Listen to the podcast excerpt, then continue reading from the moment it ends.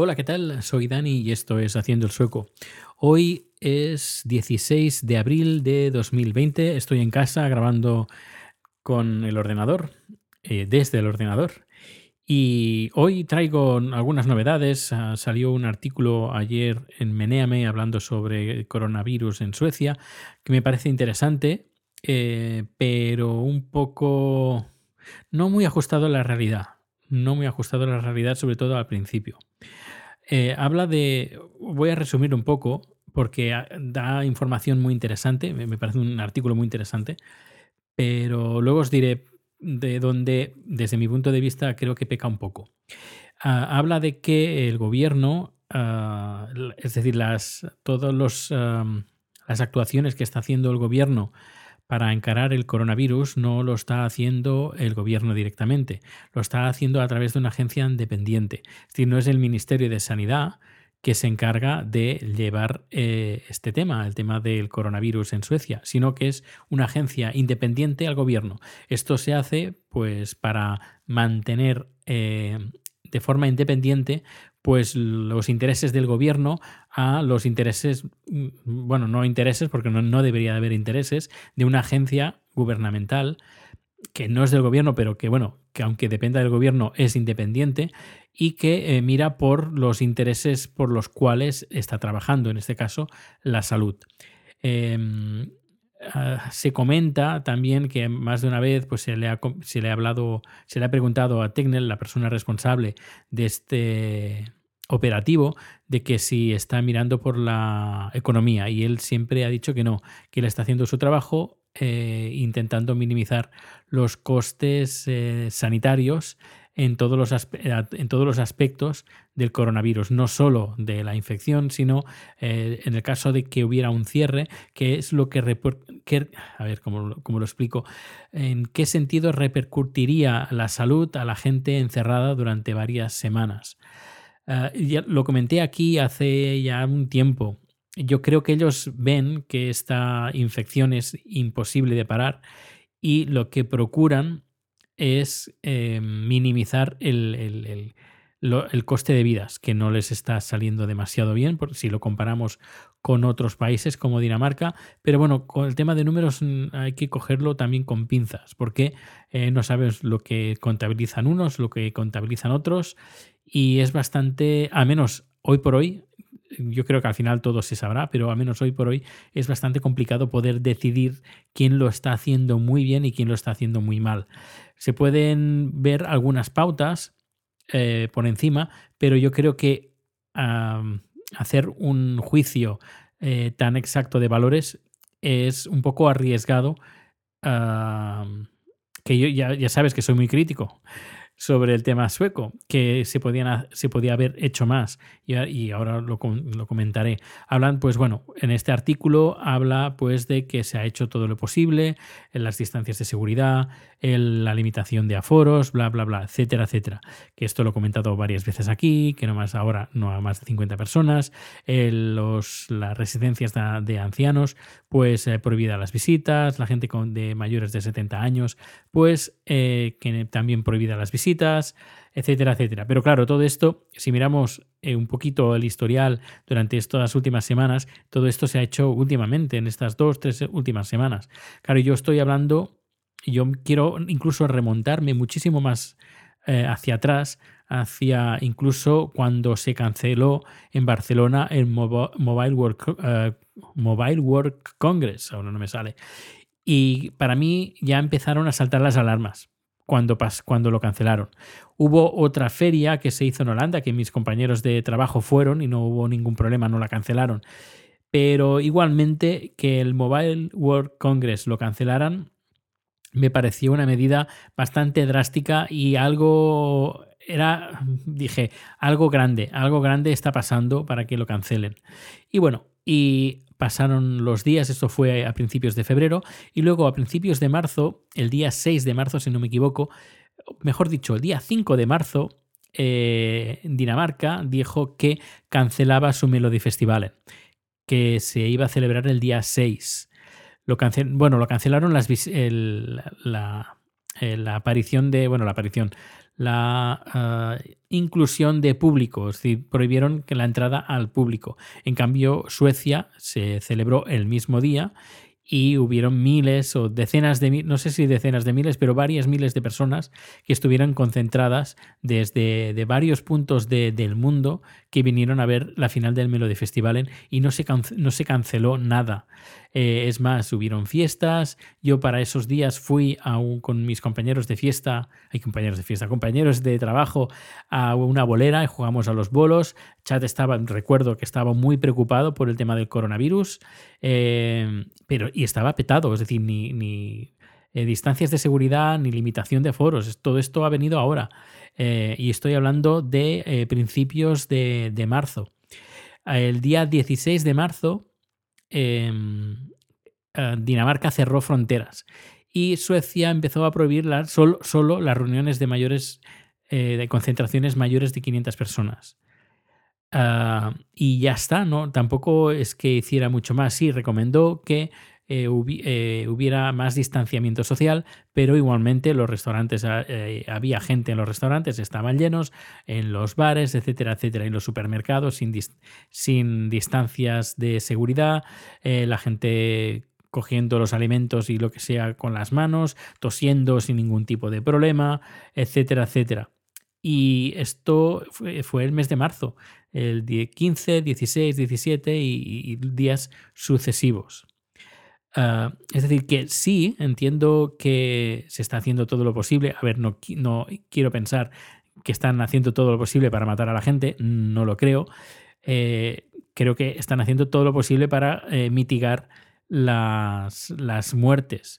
Pero lo que tenían que haber hecho ya desde el primer día, desde que Dinamarca canceló su Melody Festivalen y después del historial de días y semanas anteriores donde eventos como el Mobile World Congress habían sido cancelados, entre, entre otros, porque también hubieron más, pues que eh, Suecia mirara y procurara de em, limitar estos estas grandes eh, festividades.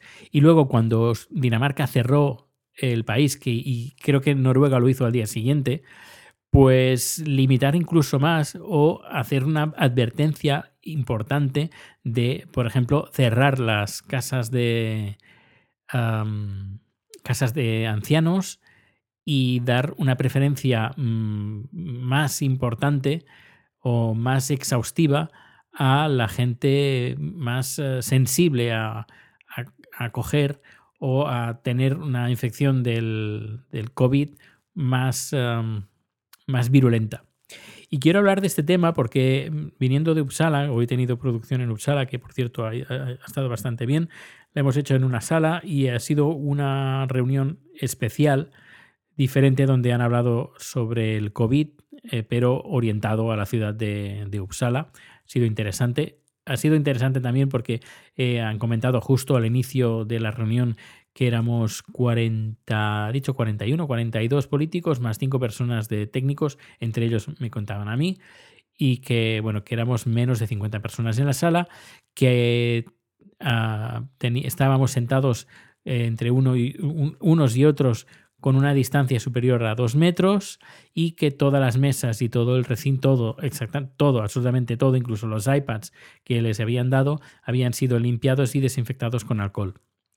Eh, y que bueno, dando pues tranquilidad que en un principio pues no, no, no nos iba a pasar nada. Yo de todas maneras eh, también llevaba mis unos sobrecitos de impregnados de alcohol que están muy impregnados de alcohol eh, y bueno, limpié mi zona y he estado todo el día con máscara. Con guantes solo al entrar y al salir, pero una vez tenía mi zona limpia y desinfectada como, como yo quería, pues nada, me, he movido sin ningún tipo de problema.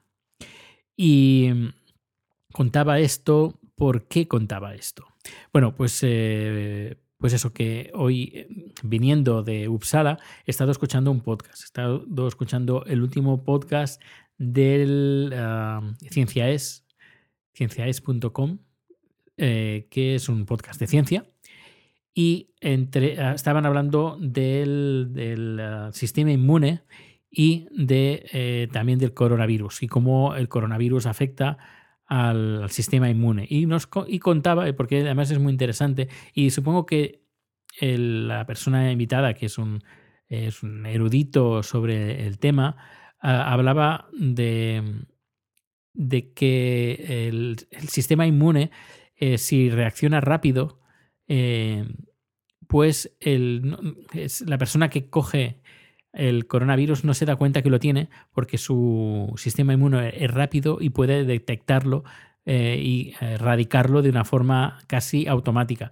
sin o sin casi necesidad de crear anticuerpos. Por eso, que porque esto, todo esto está documentado, por eso el, eh, se han hecho estudios de gente joven, de gente no tan joven y de gente mayor, el nivel de, em, de, gente que ha pasado por el, COVID, el nivel de, ah, ahora no me saldrá la palabra, em, el nivel de anticuerpos eh, que hay en sangre que eh, detectan, que detectarían el COVID. Y en la gente joven los niveles son muy, muy, muy bajos.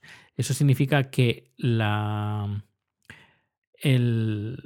la agresividad de la infección ha sido muy poca, porque cuanto más, cuanto más fuerte tenga una, sea una infección, eh, los anticuerpos, tienes más anticuerpos.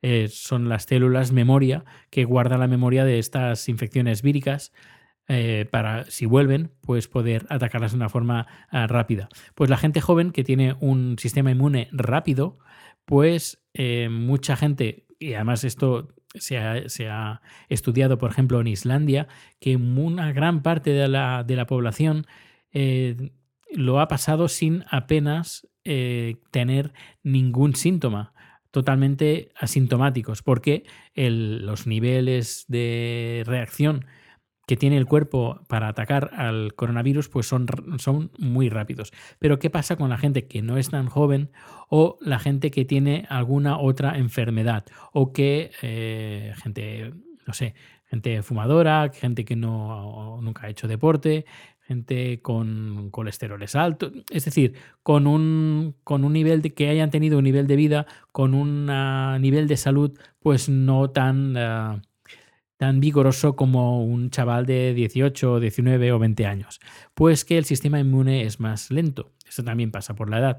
El sistema inmune es más lento y eh, si es lo suficientemente lento para reaccionar y crear anticuerpos para atacar al virus, pues no, hay ningún problema. Pero cuando el, el cuerpo se retrasa en crear estos, estos anticuerpos que pueden variar entre 5 y 10 días, pues lo que pasa que cuando el, cuerpo ya empieza a generar estos anticuerpos, a atacar la infección, pues es demasiado tarde. Está toda, eh, los pulmones están colapsados de, virus y lo que hace el cuerpo es hace una sobrereacción a esta infección, llenando los alveolos de mm, células T, etcétera, etcétera, para atacar um, al virus y eso hace que eh, los niveles de oxígeno que puedan que pueda tener que pueda generar tus pulmones pues bajen de forma abrupta y eh, es por eso es necesario que tu sistema eh, que tu sistema inmune baje y si no lo hace pues puede acarrear pues la muerte porque no, no, no puede respirar te falta oxígeno y el poco aire que respiras mm, tiene una carga de oxígeno no muy potente, por eso es importante pues dar más oxígeno cuando pasas por esta, por esta crisis. Por eso el tema de los respiradores y el tema de las UCIs. Y por eso también eh, la gente mayor y con gente con problemas ya eh, de salud, pues su sistema inmune al reaccionar tarde pues a veces es demasiado tarde y al ser demasiado tarde el cuerpo reacciona de una manera demasiado exagerada y termina pues en, los, en, el, peor, en el peor de los casos pues en la muerte. Escuchad este último podcast, yo lo he contado así, lo he resumido muy rápidamente, pero eh, yo creo que sería interesante que escucharas ese podcast porque lo cuenta muchísimo mejor y entenderéis también por qué en España eh, estoy haciendo divagaciones, pero eh, podríamos pensar por qué en España hay más muertes que en otros países, o, Italia, porque hay más muertes en otros países. Y, me y también vi en internet alguien que puso una gráfica de cuántos años la gente vive con buena salud a partir de su jubilación. Y España estaba uno de los peores. Es decir, no es el nivel de vida de cuánta gente, cuántos años vive la gente, sino el nivel de salud de la gente mayor. Y España estaba de los últimos y Suecia estaba de los más altos. Eh, no digo que sea el, el elemento base de por qué hay más o menos muertes, sino yo creo que puede afectar. Afecta esto, afecta la calidad del aire. Es, hoy también he leído un artículo donde habla, pues, de, por ejemplo, de tantas muertes que ha, habido en Madrid por la ah, calidad del aire. Se ha hablado mucho, pues, que la polución eh, mata y lo estamos viendo, que la polución mata.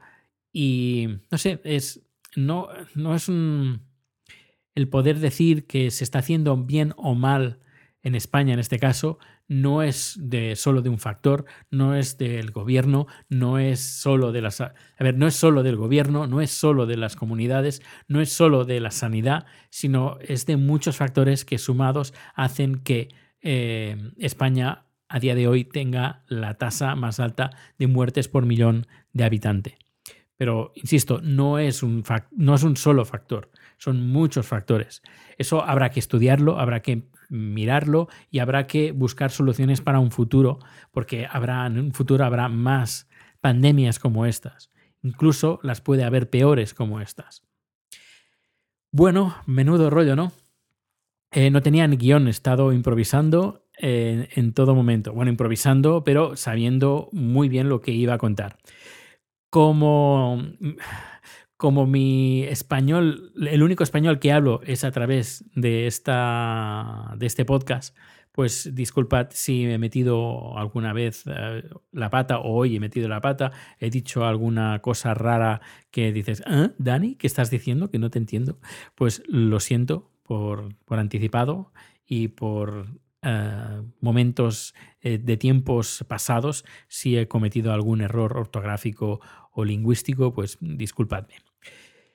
Eh, no sé, pensad, decidme qué, os parece eh, este tema. Igualmente, soy muy crítico con el gobierno sueco, cómo lo está llevando, pero bueno, veremos a ver. Eh, después de leer el artículo este, después de escuchar el, podcast hablando del sistema, de los sistemas inmunes, del por qué puede haber más muertes en un sitio que en otro, pues bueno, vamos a ver qué es lo que pasa. Otra cosa también importante que me he dejado, eh, cuando he vuelto de Uppsala, eh, hemos cenado en casa de, los vecinos y bueno, el vecino es una pareja formado por una chica tailandesa y un chico eh, sueco y hemos estado hablando yo con el chico sueco sobre el tema de político en Suecia y cómo pues los partidos políticos tanto en el gobierno como en la oposición han reaccionado ante el coronavirus. Les he contado el ejemplo de España y él me ha contado pues, que aquí en Suecia se ha hecho como una especie de pacto entre todos los partidos políticos de apoyar al gobierno. Hubieron algunas críticas por el partido de la extrema derecha, el partido de los suecos demócratas, pero eh, bueno, han sido más bien pocas eh, en comparación con España. Pero bueno, han sido pocas, pero en general, entre todos los partidos, se intenta ir a la una. Eh, aquí, de momento, esto. Y mira que, lo ha dicho el, este, este chico sueco, que tienen tienen motivos y tienen pruebas y tienen de todo para, para montar pollos y bien grandes, pero eh, no, de momento no van a hacer nada, ni van a decir nada ni en los medios de comunicación, ni en sus redes sociales, ni nada, hasta que no pase todo este... Eh, todo este tema sobre el coronavirus. Y luego, cuando termine, supongo que será buen momento, y eso lo espero, espero yo, de que Suecia la, gente aquí en Suecia empiece a, apreciar que un sistema sanitario eh, mejor, que bueno, que nos merecemos un sistema sanitario mejor del que tenemos y de que vuelvan a las que se que las, estas privatizaciones que se hicieron, a ver, la sanidad es pública, pero la gestión en muchos sitios se ha privatizado, pues que vuelva eh, a esta la normalidad que había antes.